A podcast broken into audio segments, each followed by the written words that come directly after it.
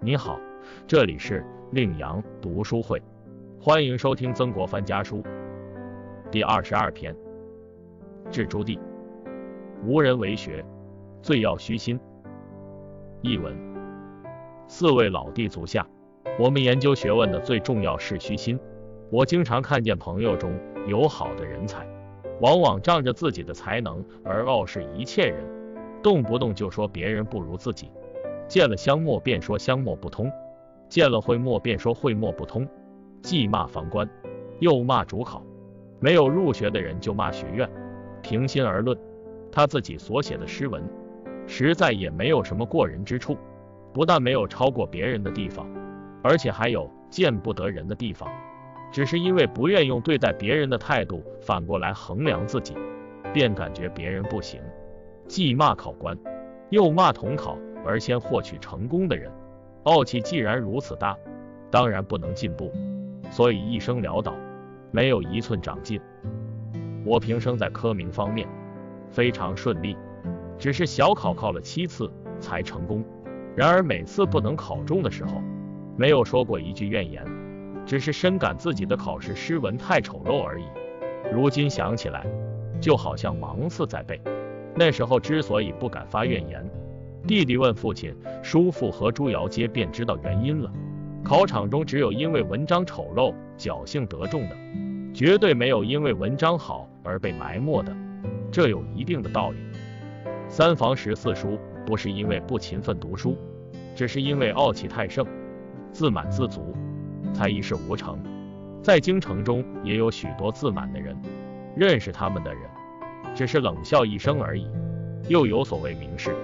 把科名视为粪土一样，或者喜欢写些古诗，或者搞点考据，或者好讲理学，沸沸扬扬，自以为是压倒一切。有知识的人见了，认为他们没有多少成就，只好冷笑一声而已。我们要用功，先要去掉傲气，历届自满，不被别人所冷笑，才会有进步。众弟弟平时都谨慎退让，但多年来小考都没有考中。恐怕是因为长久的愤怒，导致骄傲懒惰习气的产生，所以特别写信告诫，请务必想一想我说的话，而仔细反省自己。殷切希望，殷切希望。兄国藩手草。道光二十四年十月二十一日。解读：曾国藩告诫子弟为学者要懂得谦虚，在他看来，谦虚是一种美德。能够做到谦虚的人，就能得到别人的友善和关心，从而为取得事业的成功打下良好的基础。要知道人生的道路崎岖坎坷，要想克服一切苦难，就要明白退一步之法。为人处事更是如此，应该有谦让三分的胸襟和美德，这样你才能安身立命。曾国藩正是因为虚心求学，才得以拥有以后的官位成就。其中比较典型的例子是他进入翰林院以后与唐建和倭人的交往。唐建是曾国藩的湖南同乡，也是当时著名的理学家。唐建在从江宁藩司调经任太常寺卿的时候，道光皇帝曾经在乾清门接见他。当时身为翰林院检讨的曾国藩，就是放在道光皇帝的旁边。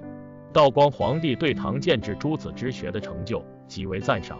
对他能按圣学的教导努力躬行尤其称道，说他是朝廷官员的楷模。因此，曾国藩对唐建感到非常羡慕和好奇，于是以弟子的身份主动到唐建家拜访，恭恭敬敬的当面向他请教读书修身之道。当时唐建已经年过花甲，看到曾国藩这位同乡后辈这样谦恭好学，很是高兴。他对曾国藩更是一见如故。悉心指教，曾国藩向唐建请教读书修身的要诀。唐建告诉他，读书应当以《宋子全集》为正宗，这本书是修身的重要典籍，万不可看作是八股文章之类的晋升之阶，必须悉心体会，融会贯通，尤其必须努力躬行。关于修身，唐建提出了整齐严肃、主义无视八个字，让曾国藩作为要诀。并做到整齐于外，主义于内。至于读书的方法，唐建认为书不在于读得多，而在于读得精。尤其是在开始的时候，要专攻易经。